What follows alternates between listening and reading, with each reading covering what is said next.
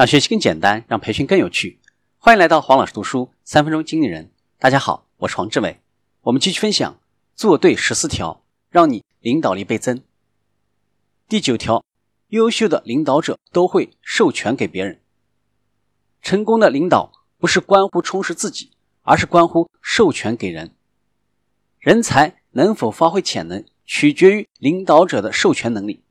如果一位领导者不能或者不愿意授权给别人，就等于是在整个机构内部制造了许多的障碍，让能力出色的人无法跨越。阻碍持续太久了，就会使人们呢放弃努力，或者转而投向另一个允许他们成长的地方。人才是否能够发挥潜能，决定于领导者的授权能力。凡是最优秀的领导者都非常的自信。他们相信自己的能力、自己的使命和自己的下属。伟大的领导者通过授予权力来获得权力。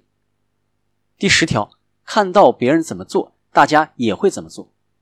领导者树立好的榜样之后，他们的下属就会跟着模仿他们的行为，从而取得成功。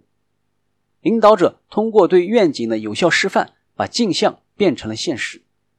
在困难出现的时候，人人都变得慌乱。这时候，下属们最需要就是从他们的领导者那里得到一副清晰的镜像，这可以使他们产生继续向前的能量、气势和动力。如果你想成为最优秀的领袖，成为下属的榜样，那么请记住：第一个，下属总是在观察你的所作所为；第二个，教正确的事总比做正确的事容易。领导者通常只是说教。只有在他们真正实践的时候，才算是传授。第三个，提升别人之前，应该首先改变自己。